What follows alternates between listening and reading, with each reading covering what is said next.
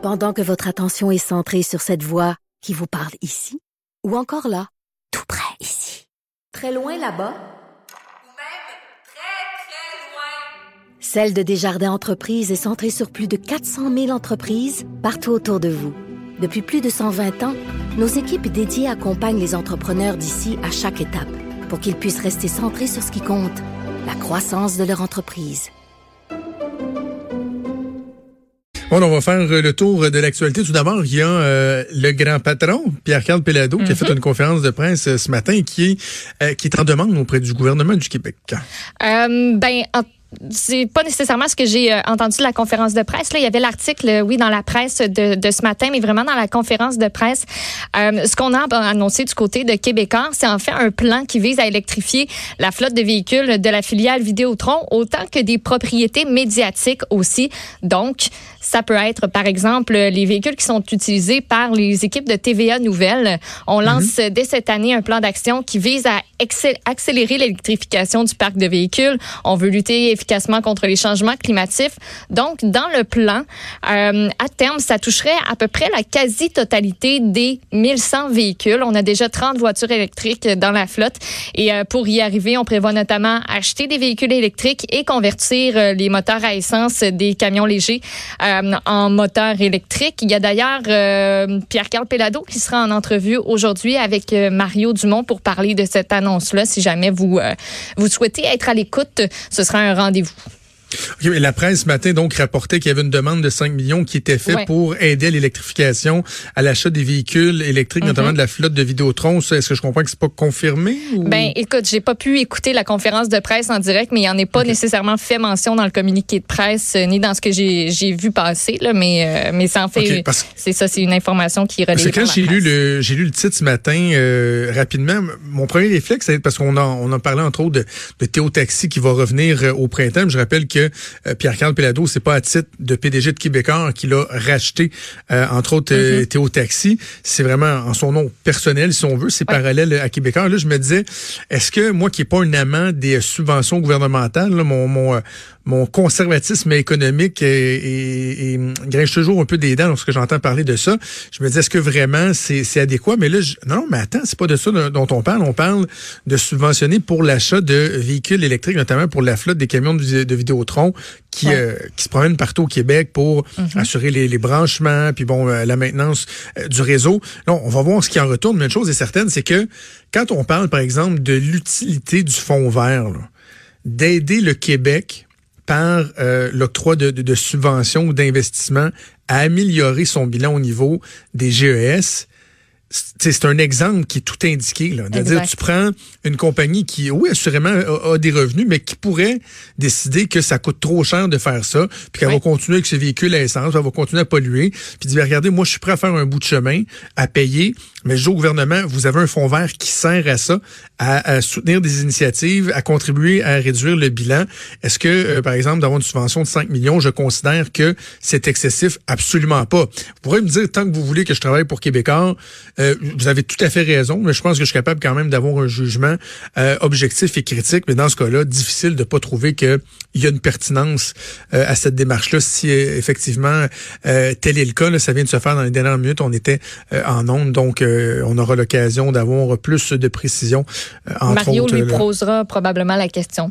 Absolument. Dans le cadre de l'entrevue avec Mario Dumont. Mario qui va être dans les studios ici à Québec. ben oui, qui fait son émission en direct de là, là. Je le voyais ben tantôt. Ben oui, genre, euh, c'est moi qui m'a l'installé tantôt, là, montrer comment ça ah marche notre beau hein? studio euh, à Québec. OK, parlons un peu de, de monarchie, parce que le Brexit continue à faire jaser, mais c'est intéressant parce que ça fait jaser chez nous au Canada. On est, on est directement euh, impliqué dans, dans, dans, dans, ce scandale qui fait rager les revues à potins et la presse la presse à potins, notamment anglaise. Et il y a le Bloc québécois qui s'est inscrit dans le débat aussi hier. Oui, et François Blanchette qui, lui, d'avis que l'argent des contribuables québécois, ça devrait pas servir à financer les coûts qui sont associés à la volonté du prince Harry et de Meghan Markle de venir euh, vivre au Canada une partie de l'année. Euh, Joanie, je ne sais pas si on a l'extrait qui, euh, qui est mis de, de côté. En tout cas, en fait, j'ai déjà euh, un abonnement à Netflix. Alors, euh, je pense que Netflix devrait financer. Ça, c'est ouvrez les guillemets. J'ai mal ouvert mon guillemet, là, mais euh, lui a dit que j'ai un abonnement à Netflix. Alors, je pense que Netflix devrait financer la saison 4 de The Crown. Les trois premières saisons sont vraiment excellentes. J'ai adoré. Pourrait financer celle-là, mais il dit, je vois en aucune raison euh, aucune raison pour laquelle les taxes, les impôts des Québécois et Québécoises, ça devrait davantage servir à Meghan et Harry que ça devrait servir à financer les Simpsons. Dernière fois que j'ai vérifié, il était pas trop dans la misère. Donc ça, il a lancé ça à la blague. Hier, il était dans une mêlée de presse à l'Hôtel de Ville de Montréal. Il était en marge d'un entretien avec Valérie Plante. Donc euh, la sécurité, la protection du couple royal et de leur enfant, ça fait beaucoup jaser parce que tout le monde dit, ben là, c'est qui qui va payer la facture? Il y a rien de confirmé encore. On sait pas trop non plus comment ça va coûter. On a évoqué le montant de 1,7 million de dollars dans certains médias. Mhm. Euh, donc, qui paiera la note? En passant, moi, je trouve que 1,7 million de dollars pour protéger euh, à l'année longue euh, un couple royal, c'est très peu. Et je dis ça, je veux être bien clair, je suis pas en train de dire qu'on devrait le payer, que, ça, que c'est pas cher. Je trouve que l'estimation est très conservatrice. Là. Ouais. Il n'y a pas juste une personne qui est surveille, puis là, ils sont deux. Fait que tu c'est un déploiement de sécurité. Je serais pas surpris que ça coûte plus cher que ça. Ben oui. Est-ce que François Blanchet a raison de dire qu'on ne doit pas payer pour ça? Il a absolument raison, totalement raison. D'ailleurs, il y a un sondage Angus Reid qui a été publié ce matin qui démontre que 73% des Canadiens veulent rien savoir de payer ces montants-là. Et on les comprend. Et on pense aussi, je pense qu'on peut, on, on, peut se permettre de, de croire qu'au Québec, la proportion est encore plus importante. T'sais, donc, ça tombe sous le sens. On n'a pas à payer pour la sécurité de gens qui sont multimillionnaires. Voyons donc. C'est ridicule. Le gouvernement Trudeau est quand même pas rien qu'une patate chaude parce qu'on a des responsabilités de par notre adhésion au Commonwealth. Est-ce qu'on doit payer, etc. Il y a même des questions constitutionnelles qui se posent par rapport au rôle de la gouvernance générale, qui est la représentante officielle de la reine au pays. Mais là, en ayant un petit-fils de la reine, est-ce que il devient-tu pas lui-même le représentant de la reine? Est-ce qu'il devrait l'être? Il y a toutes sortes de questions qui font en sorte que ça devient un dossier politique qui est, sans être critique, qui est relativement sensible. patate chaude. Par contre, par contre, par contre, par contre, par contre, par contre, par contre. Là, je vois les souverainistes, les indépendantistes qui s'excitent le poil des jambes. Là. François Blanchet, j'ai bien aimé sa déclaration, elle est colorée, mais je disais dans, des déclarations encore plus euh, détaillées, si tu veux, qui faisait référence au colonialisme, à l'impérialisme. Là, dans pas long mode, là, on va évoquer la bataille qui s'est passée en arrière de moi, ici, plus loin, sa colline, entre Wolf puis Montcalm.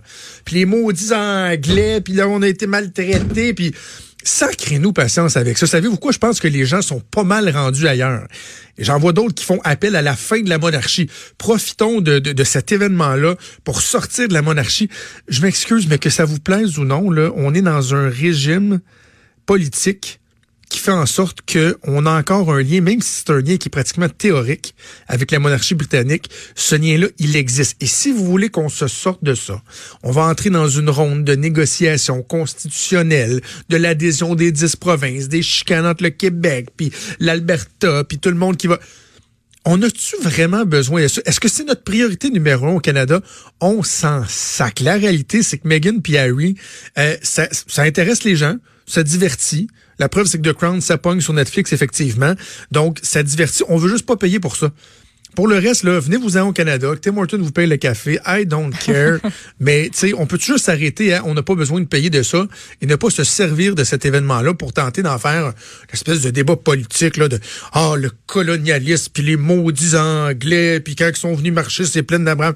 Arrêtez, là. Arrêtez, vous vous couvrez de ridicule. Ça fait du bien, il fallait que ça sorte. ça fait du bien. Mais dans le sondage euh, ah. d'Angus Reid, il y a une autre donnée que j'avais que j'avais sortie. Euh, si vous en venez à passer du temps au Canada, est-ce que ça vous ferait un pli? C'est un, en gros ça la question qu'on a, qu'on a posée aux Canadiens. Seriez-vous content? Seriez-vous déçu?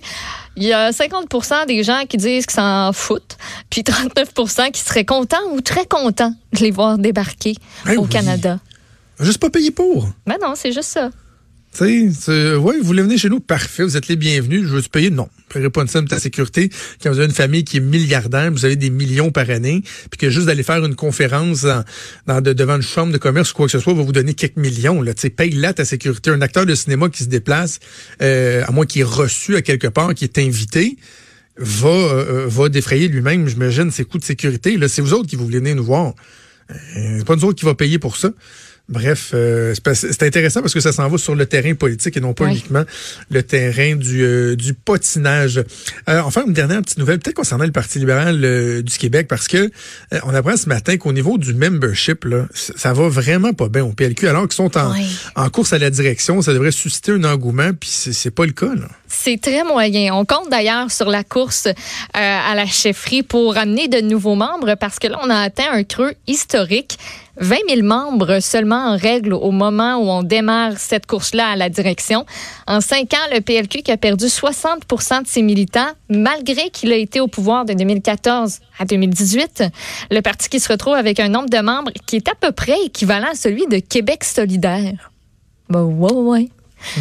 Euh, il y a un rapport interne qui avait sonné l'alarme en 2016, justement au sujet de la base militante qui était en chute libre. À ce moment-là, on avait 37 000 membres. Fait qu'on a perdu un peu depuis. Il y a le quartier général du PLQ qui veut pas confirmer ni infirmer le nombre de ses membres, mais on reconnaît que là, ben, à un moment donné, il faudrait, redresser la barre. Puis on espère que cette course à la chefferie-là va donner un petit coup de pouce. Dominique Anglade, Alexandre Cusson euh, ont fait la promesse, euh, en quelque sorte, de, de travailler, euh, de travailler là-dessus. Puis pour ce qui est des autres partis, ils ont combien de membres? Le Parti québécois, 50 000 membres, c'est ce qu'on dit. On avait précisé 47 000 600. Euh, on en avait 73 000 en 2016 euh, quand on avait fait élire Jean-François Lisée. Et du côté de la carte, ben, on refuse de divulguer le nombre de membres qu'on a à notre actif. Ouais, mais tu sais, la CAQ, c'est pas un parti de militantisme. C'est un parti, c'est plus un mouvement populaire. Donc, il euh, n'y a jamais personne qui a eu la prétention de dire à la CAQ que le membership était élevé. Mais le Parti libéral du Québec, c'est un parti qui avait un membership historiquement qui était très, très, très fort.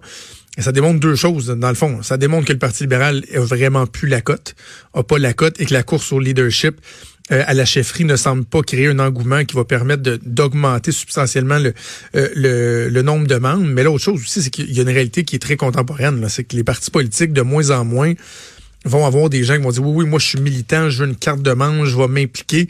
Ça rend la chose euh, encore plus difficile. C'est des mouvements qu'il faut créer. Ces mouvements-là ne passent pas nécessairement par une adhésion, une adhésion pleine et entière euh, à un parti politique. Et euh, c'est ce que vit le Parti libéral du Québec avec les impacts que ça a, les considérations financières. Parce que le nerf de la guerre, oui, c'est le fun d'avoir des militants, mais c'est que ces militants-là payent un 5 piastres, un 10 piastres, vont faire pour leur carte de membership, vont faire des dons partis.